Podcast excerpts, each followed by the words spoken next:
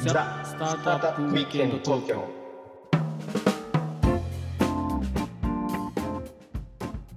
はい皆さんこんにちははい、こんにちは。ロックウィステリアのフッティですひろきちゃんです。はい今日もザ・スタートアップウィークエンド東京のお時間がやってまいりましたはい。ということではい。あの最近のまたえ話題について話したいんだけどね、はい、まあ、久しぶりの最近は2人会ということでいいですね、二人会たまには。はいはい。で、えー位置情報アプリってひろきちゃんなんか使ってたりするうーん、使ってないな、位置情報アプリは。あそれは、あの、自分の位置を相手に知らしめるとか、そうい う系そう知らしめるや つあのね、セキュアな感じで、あの、子供の居場所がわかるアップルタグとか、はい、はい、僕の、あの、えっと、お財布とかにつけてる、タグをつけてるとかね。いやそういうタのグねはいはい、はいうん、そうそう、そういうのはあるかな。なるほど情報系としてはただ自分自身はさあんまりどこにいるかって知られたい感じもしないから自分自身の位置情報っていうのはオープンにしてないケースがあるかなまあそうだねでまあさい、えー、と昔はうんうんまあ、昔って言ってもまあちょっと前だけどあのゼンリーっていうアプリがあってね、うんうん全理ねうんはいえーまあ、スナちゃんに吸収されて、まあ、なくなっちゃったんだけど、うんまあ、あれの後に後続でいろんなアプリがまあ出てますとえ、えうんで FOO っていうアプリがあってですね、おおふうねまあ、その中の一つにね、はいうんまあ、そこにあの僕が今所属しているあの会社が投資したんだけどもおお素晴らしいおめでとうございますう発表されてるんであれなんだけど、まあ、最大20億円という形で、おまあ素晴段らし階い的ねに、はい、うんうんやっていくということでで、まあ、僕らおじさんじゃないですか本当45だね年ねいやおじさんじゃないおじさんって俺は認めないよ自分のことななんだと思ってんのじゃ あおおおじ兄さんみたいな何を言ってるおじお兄さんみた いなわかんないそれいやだっておじさんってさちょっとあ話じゃあおっさんにしよようよおっさんにしようじゃおっあさんねおっさんってもっ とさこういう見かけじゃないよ悪いけど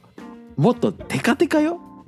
髪の毛と かそら顔とか さ見た目の問題なんだそれえ見た目でしょああ顔なるほどね顔とかテカテカあだーしじゃああーなるほどじゃあこんななるフべリーくスとか着ないよかっこいいやつ とかはいはいすいませんはいはいそれでまあおじさんまあですなよ、るべはいはいくおじじゃあさデんカデカにしないようにしないとね年齢おじさんまでですはいけないいけどね45歳ははいいでこれがすごくその若い世代、まあ、特に Z 世代を中心とする、うんまあ、もももしかしたらティーンエイジャーとかねうんあるかもしれないけどあのからすごくまあ支持を受けているんですよとほうほういう話をまあちらちらちらほらこう聞くと思うんですよ。まあ聞きます よねで何が軒並み皆さん楽しいか僕ってら思っちゃいますよとね同い年ぐらいのまあ同世代の人間からしたらうん「えなんで?」ってみんなこう 言うでしょ。言うねなんでこれなんでこんなことやるのわざわざ自分の居場所をうんあの居場所とあと自分の電池残量とかねうんああのあのスマホの。うんで、えーどういうルートで動いてんのかみたいなうんうんで何分そこに滞在してんのかとかうんうんそういうことがこう如実にこう把握できるわけだよ。うんできるわけよね。でまあ一応ひろきちゃんと僕はその風上で友達同士になってるからなってるしかも今見ちゃったよ。見ちゃったでし ょどこに嫌がるのかっていうのがお互い分かるとわかるのかしかも67%しかないですよ先輩そうなんですねバッテリーが。バッテリーがね。ということででなんでやるんだっていうところをうんまあ話したら面白いんじゃないかと。だか面白いねいいことなん最で高すだけねどこのネタ。らこれ聞いてる方々も層によってはさ「いややるでしょ普通」みたいなうん層もいいらっしゃれば、うんまあ、僕らみたいなね意味わかんないみたいな。はい。ただ僕はねなんかもともとこういうあのゼンリーみたいなものが出る前からうんあのアップルの位置情報あるでしょ iPhone を探すみたいなあるね。あれを僕あの家族の共有アカウントアップルアカウントが家族と共有のななんていうんですか家族ファミリープランみたいになってってほうねほうほうほう。それであの子供とかをうちの妻とかにも全部公開してた人間なので、なるほど。別にその位置情報がリアルタイムで誰かにバレることについて別にそんな心理的ハードルないんですよなるほどね。うんうんで別になんかね都心じゃない僕らってうん。うんそうだね。だからなんとなくこの辺にいるなっていうことが分かったところでうんどんどんビルか分からないしビルが一つずれたらも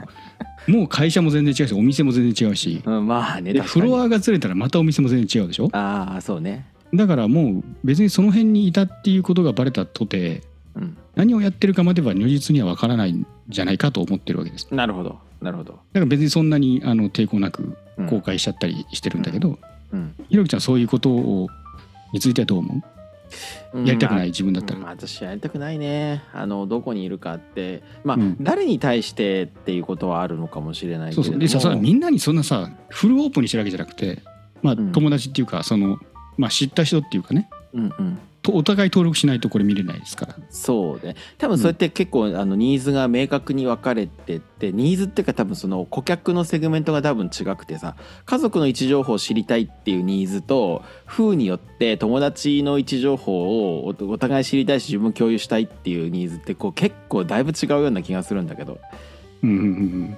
まなあそう多か分もねうん、多分あのアアップルアップルだったらそのこうまあどっちかがセキュアなあの話になってくるでしょうんうんう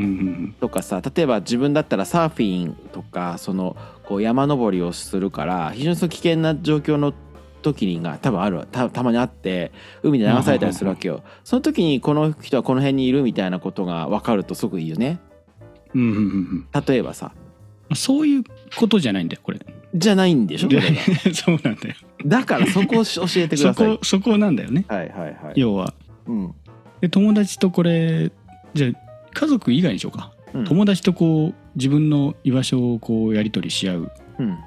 状況ってどういうことだと思うなんかね彼氏とか彼女さんとかほうほうほうほが、まあ、どこにいるのかなとかなんていうのこうジェラシーのう裏裏返し的アプリみたいなうえどどういう意味ジェラシーの裏返しあだからえっ、とごめん えっ、とちょっとさあの今日何してんのかなとかこう付き合ったばっかのさこう若い頃ってさ気になるじゃない相手があーなるほど相手今俺とデートしてないけどどこにいんのかあなあとかーななるほどねはいはいはいはい、はいうんそういう雰囲気じゃないどっちかっていうとあじゃあカップルで使うっていう、カップル使うのはありだし、うん、あとはさ例えば今日だったら渋谷にチャリンコで行って原宿に行って代々木公園に行ってみたいなことだったけど近くに誰かいないかなと思うでしょそれでおーあいるんだったら一緒にお茶しようみたいな感じではあるんじゃないかな。そのニーズも確かにあると思ううん、で実際まあ大人になっちゃうとやっぱり広いじゃないですか動き回る範囲がねはいはい。だから余計にその近づいた時にその価値が高いみたいなうとん思うんだけど、うんやっぱりその Z 世代とかままだ若いうちはうんそんな行動範囲も広くないからうんもっと頻繁にそのああいつ近くいるじゃんっていうのはあるんだろうなと思うよね。うんうんうんうん僕らのさ高校生ぐらいの時にこれがあったらどうどうやってたどうだろうなやってたかなやってたかもやってたと思う高校の時だったら。ねそれでみんなで公開してあそういえばあいつ今どこいるんだみたいな、やってたと思うなでしょ高校の時だったら。まあ、そのノリなんだと思あうーね。でなんかいろいろと、まあ、想像するにうん逆にコミュニケーションハードル下げてくれてんじゃないかなと思うんですよ。うんうんうんうん。なんかこういうなんか遠回しなアプリ使うとうんコミュニケーションのハードルがもっと上がっちゃうんじゃないかっていうようなことを思っちゃうかもしれないんだけどうんむしろ逆に状況が分かるからあ今電話していいんだとか、うんうんまあ、まあ電話しないかあんまり若い人はステータスも設定できんだっけだからこれ今そうそう今なんかあいつなんかとあるあの女の子と一緒になんかずっといるからあんまり今はちょっと邪魔しちゃいけないんじゃないかとか、うん、なるほど、あのいやなんかどうやら一人っぽいぞとじゃあちょっとコンタクトしてみようかみたいなうん、あの友達同士のやり取りっていうのはすごくありえるような気がするんだよね。いいねそうそれでコミュニケーションのそのなんていうかハードルが下がってうん今までだったらちょっと今連絡していいのかなどうしようかなってちょっとうんうんちょっとこうハードルがあったせいでうん連絡できてなかったのがうんこの風見てあなんだ今暇そうじゃんかと、なるほどうん、なんか家に2 3 0分いるぞみたいなうんうんうんじゃあちょっとココンタクトしてちょっとどっか行こうぜみたいなこと言ってみようかとか。うんまあいいよねうん昔は多分こういうのないからもういきなり直撃で相手の事情を考えずに急に電話したり急にしてたでしょ普通だったよね普通だったよね、急にポケベル鳴らしたりしてた でしょ、まあ、ポケベルはまあまあそこなりねあの、うんだけどまあ、リプライのあの主導権は相手にあるからねポケそベうルだの場合ねはね。そうだねうん、はいということで、まあ、ハードルが下がってるんじゃないかっていうのは一つ利点としてうんあるんじゃないかなと思うかなまあそれでコミュニケーションがなるほ促進されていくもっともっと促進されていって結局はこれうん出会うっていうのがゴールゴールじゃないゴールって言ったらいいのかな、いわなんかどこにいるんだろうとかだ電池の減りとかそういうのをただ、うんただなんかアート的に眺めて楽しむっていうアプリじゃなくてうんなこれを機に何をしたらいいのかって言ったら結局は近づいているやつをうん会える一緒に友達を探して、うんえー遊ぶって最終的には出会いたいっていうことだと思う、だよねあるいはおしゃべりしたいとかこれ意外とね、あのースイッチとかもさ、あのーゲームのねスイッチとかもはい友はい達がオンラインになるとピコーンとかなるじゃない、ああなるなるねなんとかオンラインでになりスプましラトゥーン3をそのやウっッてデますィがやってますとか、た、うんあれあんまりさこうバレあのなんかさおっさんだったらさこうバレたくないなっていうそういう感覚もあるじゃないこの時間になんかスプラトゥーンやってんのかみたい